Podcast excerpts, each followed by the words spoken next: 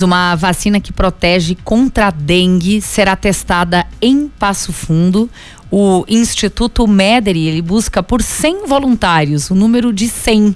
São pessoas de 18 a 50 anos para que elas possam participar desse estudo. A nova vacina já está sendo avaliada em outras partes do Brasil. Ela pertence ao Instituto Butantan, em parceria com uma fabricante eh, de remédios. E, diferentemente daquela que já existe no mercado, essa vacina, Cris, que está sendo testada, ela não é para quem está com dengue, mas ela é para prevenir a doença, como o próprio nome diz, é uma vacina, né?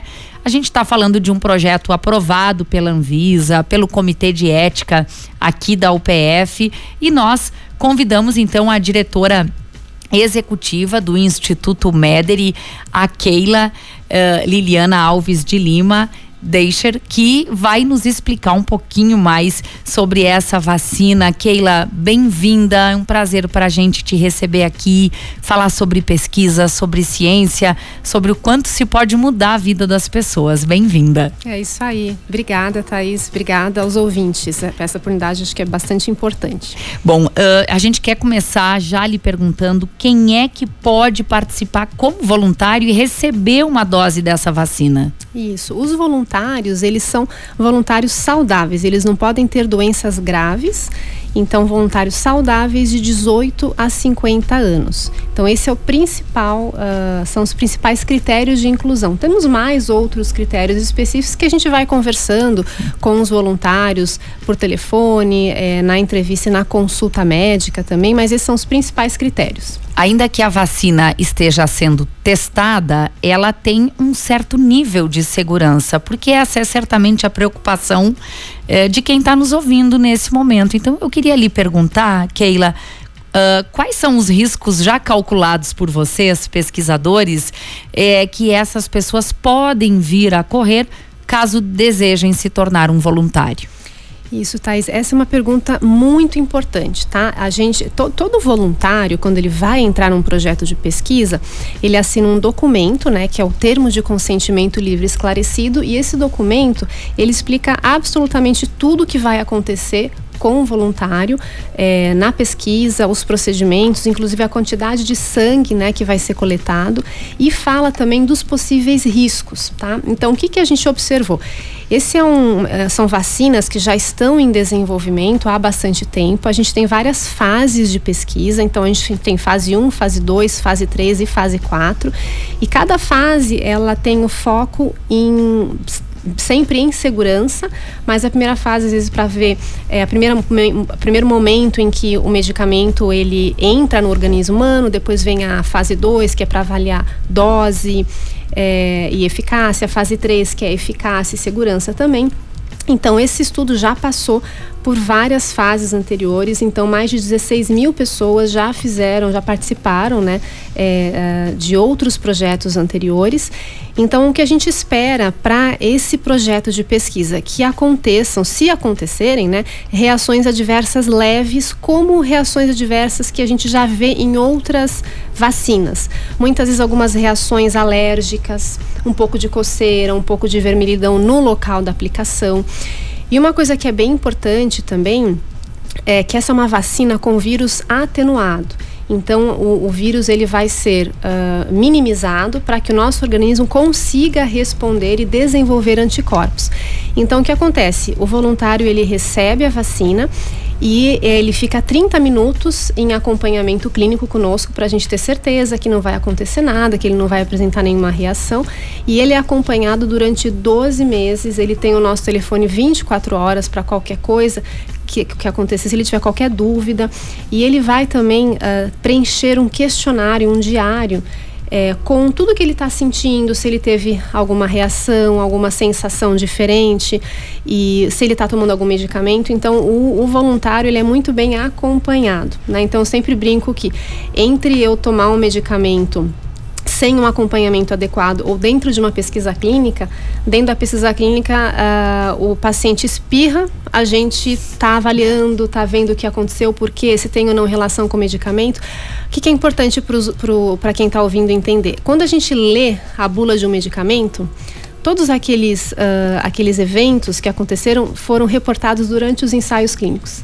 Então, por isso que é tão importante a gente ter esse acompanhamento que bem bacana. próximo do paciente. Agora, Keila, você falou ali que serão coletadas amostras de sangue. Então, quer dizer que o voluntário, participante da pesquisa, além de ele receber a vacina, não sei se é uma dose só, uma dose, só. uma dose uhum. única, ele também Uh, tem seu sangue coletado antes Isso. e talvez depois para que possa ser feita a análise da eficácia da vacina? Isso, exatamente. Esse é um projeto que a gente vai avaliar segurança e eficácia. Segurança a gente avalia justamente pelos sintomas, né? A gente vai continuar avaliando a segurança. E a eficácia, a gente tem que ver como é que estão os níveis de anticorpos, que são o quê? As células de defesa que o organismo produz contra aquele determinado agente. Então a gente vai fazer essa coleta de sangue dos voluntários para saber justamente se eles estão com os anticorpos suficientes, ou seja, se ele está imune ou, ou, ou está prevenido né, da doença. Agora, Keila, por que que Passo Fundo entrou nesse mapa aí e a cidade acaba sendo contemplada com a oportunidade de ter voluntários né, na elaboração dessa vacina? Isso. Uma das questões é uh, que nós já temos desenvolvido projetos de pesquisa há bastante tempo, então nós temos um, um centro com investigadores, com médicos qualificados.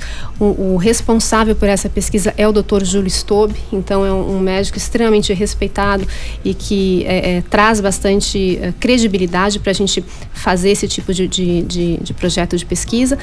E uma outra questão também que é extremamente importante é, é esse paciente, para entrar no, no, projeto, ele não pode ter tido contato com o vírus da dengue anteriormente. Então, é, foram selecionadas regiões do Brasil ah, nas quais a incidência de dengue eram menores, embora nós ah, tenhamos tido, né? embora para a gente seja muito, muito né? É. Em comparação a outros locais, Exato, é. é. menos Exato, aqui. É. Uhum. Bom, o que que acontece depois uh, desta etapa, né, de 100 voluntários? Então, você que está acompanhando a fala aqui da Keila, do Instituto Mederi, não é? Nós precisaremos de 100 passofundenses, né, que uh, poderão contribuir com a história da vacina, né, que previne a dengue. O que que acontece depois dos testes concluídos, caso o, os pareceres sejam positivos? Perfeito. Isso é bem legal, a gente pôde acompanhar esse processo até no período da Covid, né?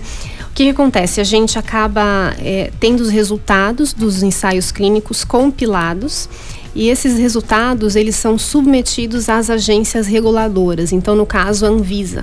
A Anvisa vai avaliar, ela tem um membro, eh, um, membro, eh, membros técnicos, é um corpo uh, técnico que vai avaliar justamente o delineamento dos projetos, a segurança, a eficácia e eles vão indicar se essa vacina ela está aprovada para comercialização.